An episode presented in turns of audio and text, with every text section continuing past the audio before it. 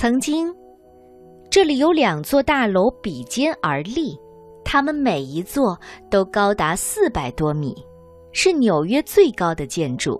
一位年轻人出神地望着高耸入云的大楼，他是一位街头艺术家，他能一边骑独轮车，一边玩抛球和甩火把。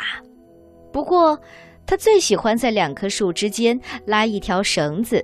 然后在绳子上边走边做各种表演，他并不是在看高楼，而是在看两座高楼间的距离。他想，要是在楼顶间拉一条钢索，在上面走一回，那可就太棒了。这个念头一闪，现在就挥之不去。他必须做这件事。他就是这样的人。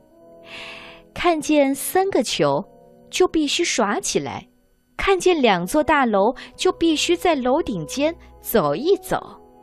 在他的家乡巴黎，他不也在巴黎圣母院的两座高塔间走过钢索吗？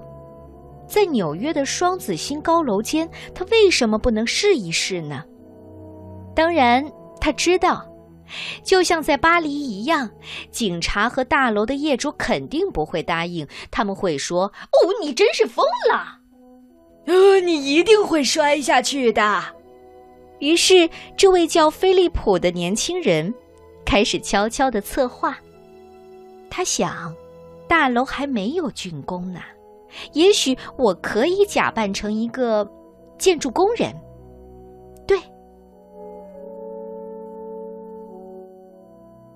八月的一天，刚到傍晚时分，菲利普和他的一个朋友溜进了南楼。他们搬着两百公斤重的钢索和其他一些设备进了电梯，上到还没有完工的最后十层。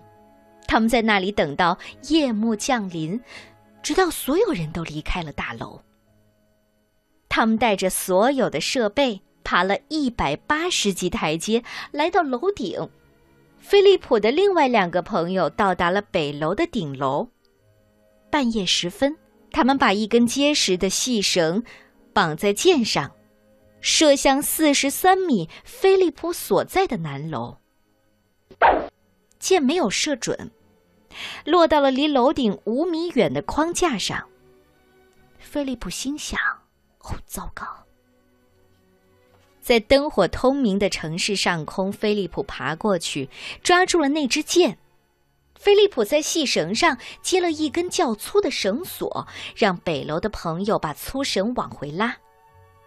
在粗绳的末端，菲利普才绑上他要走的钢索。你得弄清楚，它只有两厘米粗。朋友们用力的把钢索往北楼拉，不过钢索实在太重了。菲利普手里一滑，钢索就直向地面坠落，差一点把朋友们也拉出楼外了。千钧一发之际，菲利普及时抓住了钢索的末端。他们花了三个小时，才把钢索拉起来。当星星开始隐去的时候，他们终于在高楼之间绑紧了钢索。一切准备就绪，黎明来临了。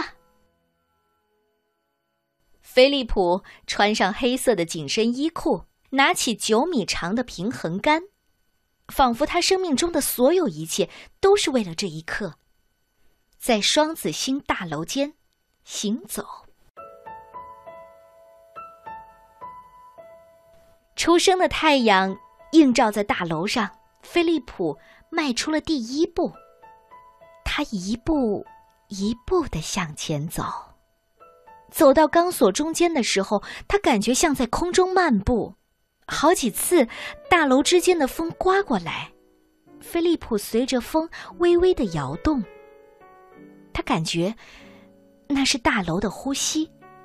他不害怕，他觉得宁静、快乐，而且无比自由。一位女士从地铁里走出来，第一个发现了菲利普。哦，哦，天哪！我不是做梦吧？快看，有人在楼顶，有人在楼顶走钢索。你，你看，所有的人都停了下来，抬头往上看。他们屏息凝神，在四百多米的高空跳舞，这是多么让人震撼，又让人提心吊胆。当然，警察也看见他了。警察冲上楼顶，他们用扩音器喊：“你被捕了！”菲利普却转过身，继续向另一个方向走去。有谁敢上前抓他呢？这可是在四百多米高的高空上。将近一个小时，菲利普在钢索上来来回回的行走、跳跃、奔跑，还半跪在钢索上向大家致意。甚至他还躺在钢索上休息，城市和海湾在他的身下，天空环抱着他，海鸥盘旋在他的身边。只要在钢索上，他就是完全的自由。玩得尽兴之后，他才走回楼顶，伸出双手让警察铐上。警察把他带到了法庭，法官判他必须去公园里为孩子们表演。这个判罚真的让他高兴坏了。尽管在表演的时候，突然会有男孩摇晃钢索，让菲利普掉了下去。不过，他还是抓住了钢索。现在，双子星大楼已经消失了，可是，在记忆里，这两座大楼依然耸立，就好像烙印在天空当中。其中一部分记忆，是来自一九七四年八月七号那个美好的早晨，菲利普曾在这两座高楼当中漫步。